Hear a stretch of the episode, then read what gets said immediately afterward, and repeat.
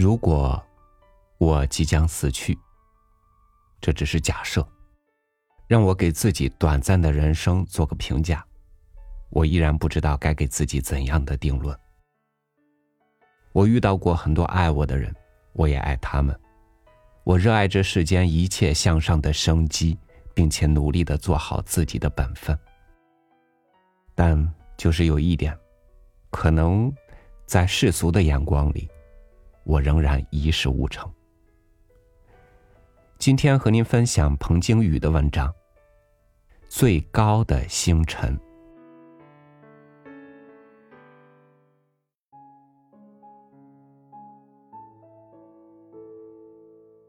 一生中，我拥有许多美好的回忆。这些回忆，仿佛金色野蔷薇花的芳心，不时熏习和萦绕心怀，更像是光明与温暖的元素，浑然无痕的融入在我的脑海和血液里，让我的一生充满了新月的怀想、感恩的深情和进谏的步履。我的生命由此敞开。辽阔而神奇的大地由此敞开，幸福的源泉不期而至。还是谈谈我们共同经历过的童年和星光吧。在祖国西北边疆准格尔荒原下野地片区的屯垦农场，父辈和幼小的我们一起扎下生活的根。在那物质贫困的年代里。一间低漏的红柳枝铺顶的房屋，一张沙枣木小方桌，一盏昏黄的石油灯，几只矮板凳，玉米馍、玉米粥、炒白菜，亲人们那么年轻，那么笑语盈盈的脸庞围拢过来，组成荒远人间清贫而温馨的生活。这正是我愿意倾诉的。我们躺在自家揭盖的平顶棚屋上。晒干的房泥暖炕一样，散发出新麦雨子特有的气息。旷野里充沛的蝉鸣和蛙声，烘托满天亮晶晶的星星。我们童真的眸子和星光一起闪烁。淡淡迷雾似的银河横贯中天。那时的星星可真大真亮，数也数不尽，仿佛伸出手去。就能摘下一朵朵雏菊似的星星。睡在棚屋顶上，半夜里醒来，单薄的被褥就有一些露水的潮湿和清凉。蝉鸣和蛙声渐渐稀少了，向夜空张望，天边划过几颗流星。我真担心会有一颗陨落在我们熟睡的身上，不知不觉中就一下砸伤、烫坏我们呢。我从小就是一个痴迷星空的孩子，傻憨憨的抬头仰望星空，还崴肿过脚，想着最遥远的星星会长成什么样子，还曾幻想有一天能够飞到月宫去偷走嫦娥兔。我曾拥有无数次仰望星空的经历，在畜牧连喂养种畜的干苜蓿草垛上，在农场子校背后的大片荒原上，在去场部看电影的夜行路上。特别是成年后游历大江南北，在北大未名湖畔，在太行、太白山路，在三秦大地，在青藏高原的德令哈，在瓯江边，在湄洲岛屿。伴随着人生不断扩展的足迹和阅历，仰望星空，让我的眼光变得更加高远，胸怀变得更加宽广，思想也变得更加深沉。立足大地，仰望星空，这就是我全部的精神生活。很多年来，在祖国边疆戈壁明珠这片葱茏绿洲一隅。我默默的从事着一生所挚爱的文学事业，我竟还像儿时痴迷星空那样，始终迷恋它。诗意的、闲适的栖居着，不紧不慢的生活和工作着，享受着诗绪蓬勃、激情涌荡的隐秘欢乐。而那种创作过程的甘苦，早已化作点点星光，成为我能够放心的交由读者诵读品评的那些闪耀些许微光的诗句。我毕生的奢望就在于，能够让我的诗歌不时迸射出遥远星子般的思想与艺术的光芒，给人以光明和温暖，以前行的动力和信心。我一直都在用心努力，向着文学艺术事业的崇峻峰岭毫无倦怠的攀登。黑格尔说：“一个民族有一些关注天空的人，他们才有希望。一个民族只是关心脚下的事情，那是没有未来的。”对此，我有自己的感悟和看法。关注天空，仰望星空。其实是一种崇高精神和理想信念的象征，尤其是处在今天这样一个全面走向繁荣发展的波澜壮阔的时代。虽然时代潮流的大方向完全正确，但其中那些泥沙俱下的副产品，比如贪图享乐、纸醉金迷、物欲至上等，会像雾霾和光污染一样，遮蔽我们初始的淳朴和信仰。人们大都会在滚滚红尘的裹挟中迷失自我，成为随波逐流的平庸者；而那些清醒的、执着一念的、朝向有益于祖国神圣事业迈进的理想主义者，尤显其品格的珍贵。关心脚下的事情，如果是指脚踏实地、勤奋耕耘、拼力挖掘、做出实际，那是非常好的。但是，如果是鼠目寸光，只盯住个人眼前的利益，盯住自我的饭盒子而患得患失，不仅他自己没有出色的未来，整个民族都不会有很出色的未来。这样一群人的理想，就是爱因斯坦所揶揄、嘲讽过的“猪栏”的理想。古往今来，那些伟大的先贤哲人。那些人类文明历史的见证者和推动者，那些矗立在自然科学和文艺艺术金字塔的人们，让我时时像一个谦卑的孩子，崇敬仰望他们。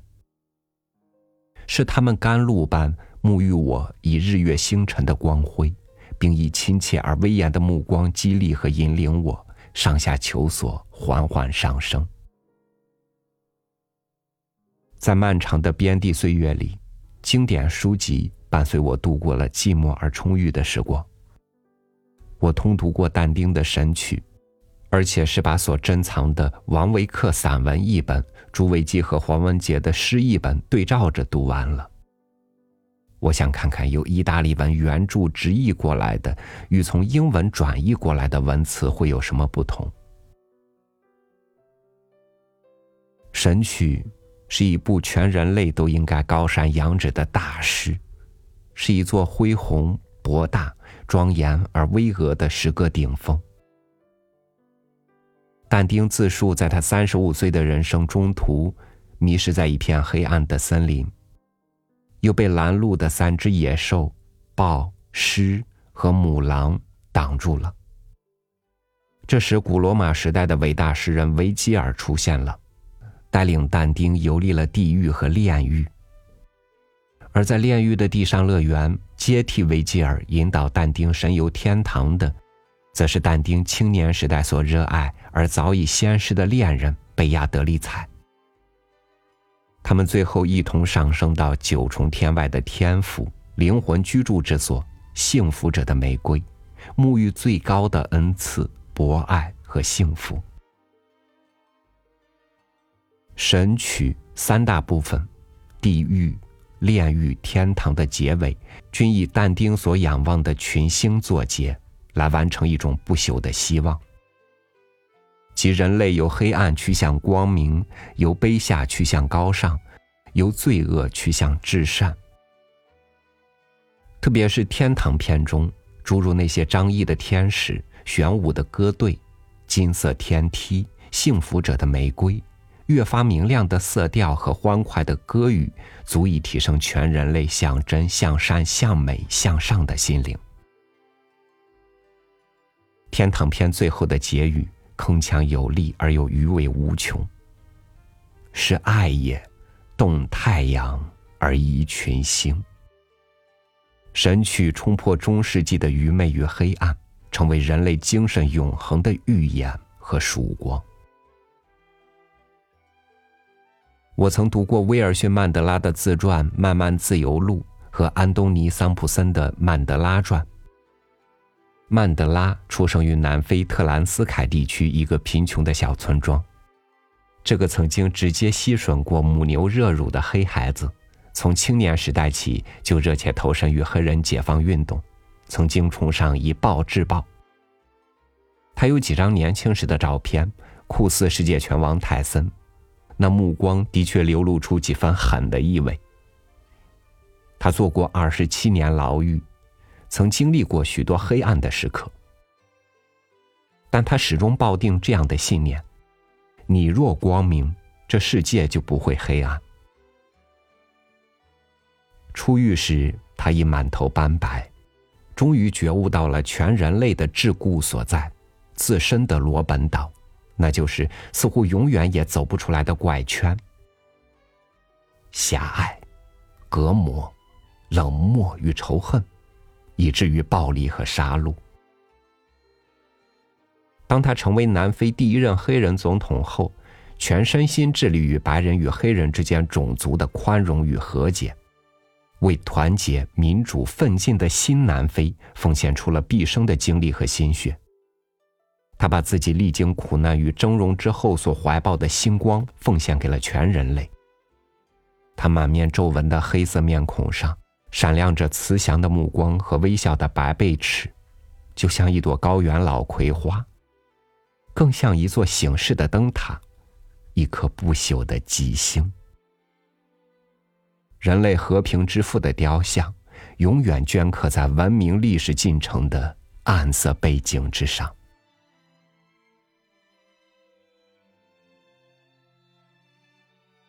梵高，是我内心最为感佩和敬仰的世界绘画大师。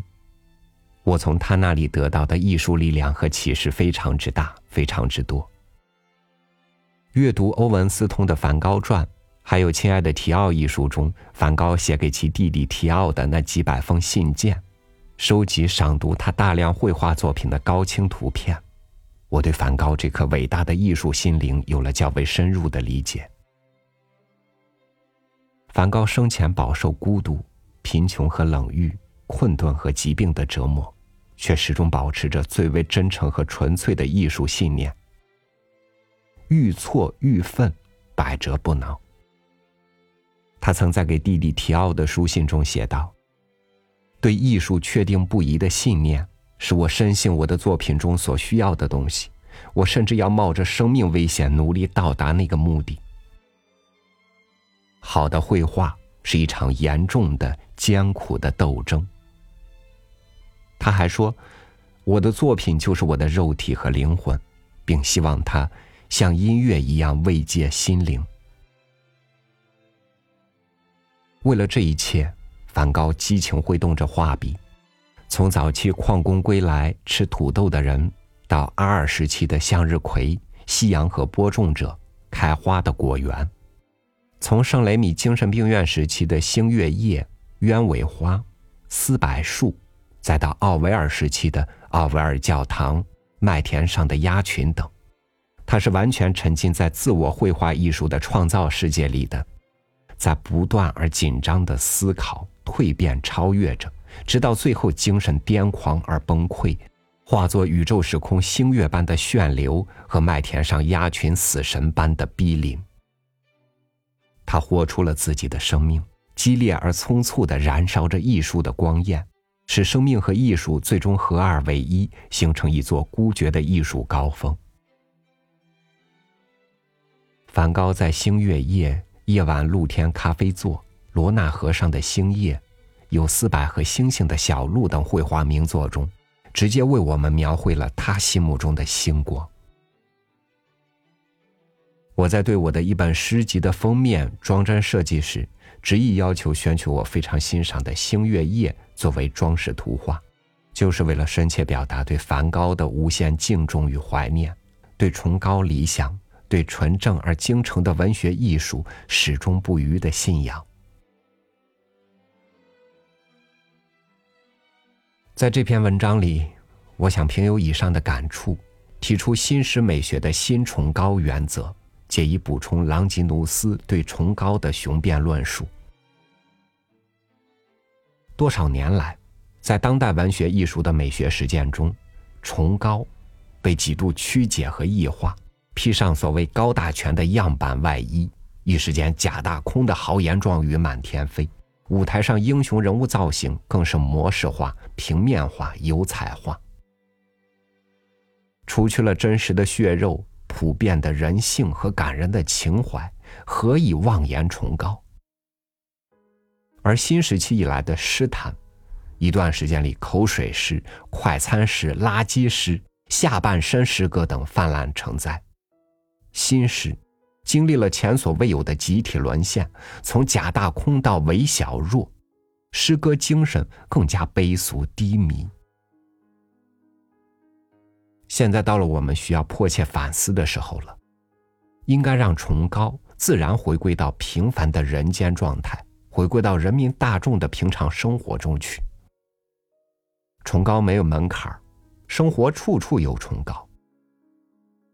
我甚至觉得，一个稚气未脱的儿童玲珑望秋月的纯真模样就是崇高的；在数十层的高楼大厦上浇筑钢筋水泥、焊花飞溅与瓦刀叮当的建筑工人就是崇高的；拄着双拐在风霜雨雪的街口订补鞋子的残疾鞋匠也是崇高的。所以，我们要从那些纯真、朴素、低微和弱势的人群中找到另一种崇高。伟大，往往寓于平凡之中。等闲岁月和日常生活犹见崇高的真谛。应当承认崇高的渐进性和复杂性。那些默默前行、为祖国振兴事业鞠躬尽瘁、奉献出毕生智慧和心血的人们，永远值得铭记和歌颂。坚守和发扬正道之师和大道之师，是每一个有所作为的诗人的神圣使命。那些令人感叹唏嘘的、绝不屈从于命运的顽强精神，那些从痛失亲人和自身苦难灾变的阴影中挺过来的人们的笑容。那些留存人世、令人潸然泪下的真善美，都应该是崇高诗美的动人体现。刚健质朴的诗歌，雄浑悲慨的诗歌，无限深情的诗歌，最能打动人心。他们一下就抓住了崇高诗美的本质：纯洁而浪漫的爱情，其热烈与迷狂、蜜语和战栗。都是崇高诗美所绽放的最绚丽迷人的花冠。那些敢于直面现实人生、揭露和鞭挞假丑恶、表达人民的冷暖、疾苦和愿望、表达人民的切肤之痛、有良知、有勇气、有胆识、有讽喻、有评判的诗歌，尤为崇高，尤具崇高诗美的深刻意义。那些充满日神、爱神和酒神精神的横放杰出的诗篇，无疑属于崇高；那些表达个人浪漫自由的心境，仿佛古怪的通灵者，让我们惊讶止步于他卓越非凡的想象力和万象缤纷的心灵世界，并以他超现实主义的画笔为我们描绘姹紫嫣红、馥郁绚烂的梦幻之源，无疑属于崇高。那些悲悯万物生灵，向死而生，在生与死之间放慢脚步，关照生且参悟死，最后达到超脱生死的欣慰和和谐境界的诗篇，无疑属于崇高。那些具有天才的颠覆性的艺术心智，以新感觉力的语言引领汉语诗歌崭新时代的诗篇，无疑属于崇高。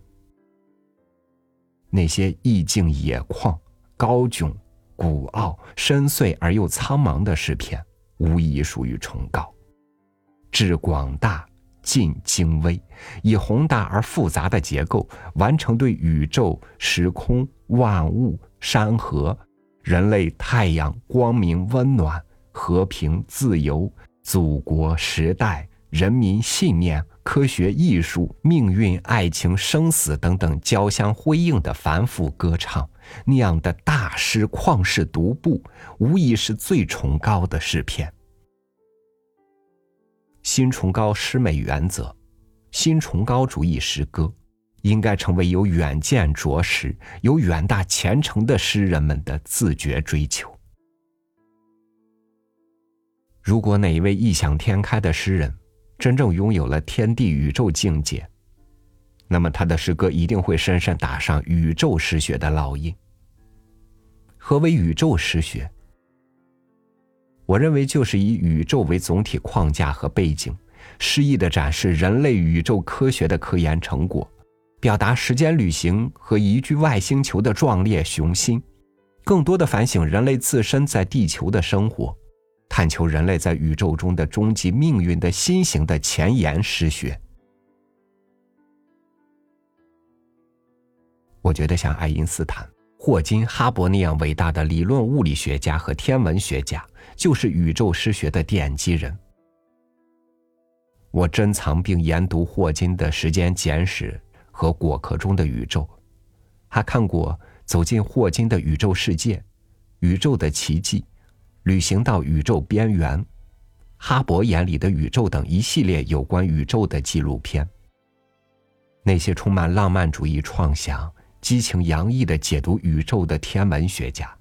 比我们更像拥有天地宇宙境界的热情而博学的诗人。相形之下，我们的见识就要短浅的多，胸怀就要狭隘的多，想象。就要苍白的多，情感就要淡薄的多。那些伟大的科学家已经为我们揭示出浩瀚宇宙的诸多奥秘。一百五十亿年左右，宇宙创生的起点，暴涨宇宙模型，太阳系、银河系、河外星系、总星系的生成，爱因斯坦广义相对论的弯曲时空，哈勃红移和哈勃超声空场。霍金宇宙多重历史与因果论，黑洞蒸发、虫洞和时间旅行，时间的箭头和宇宙的结局等等，这些深奥艰涩又五彩斑斓的宇宙学理论，会大大激发未来的诗人。基于科学真理与自由幻想的宇宙诗篇，必将在不远的将来盛行于世。那些具有天地宇宙境界的诗人，不仅具有超现实主义卓越画家达利绘画的奇特炫美的图景与风格，不仅具有遨游宇宙、寻找新地球家园的勃勃雄心，他们还会让我们更多的反观人类在宇宙中无比渺小、脆弱与艰难的处境，从而更加敬畏和爱护我们的地球家园，更加珍惜和维护人类文明与世界和平。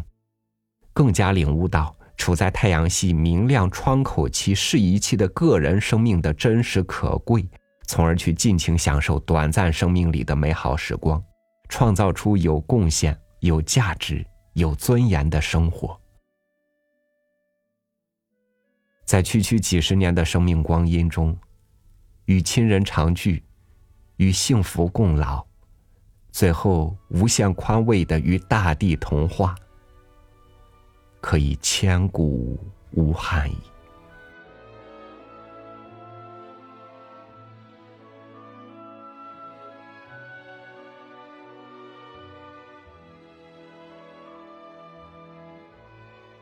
在物欲之外，这个世界还有多大？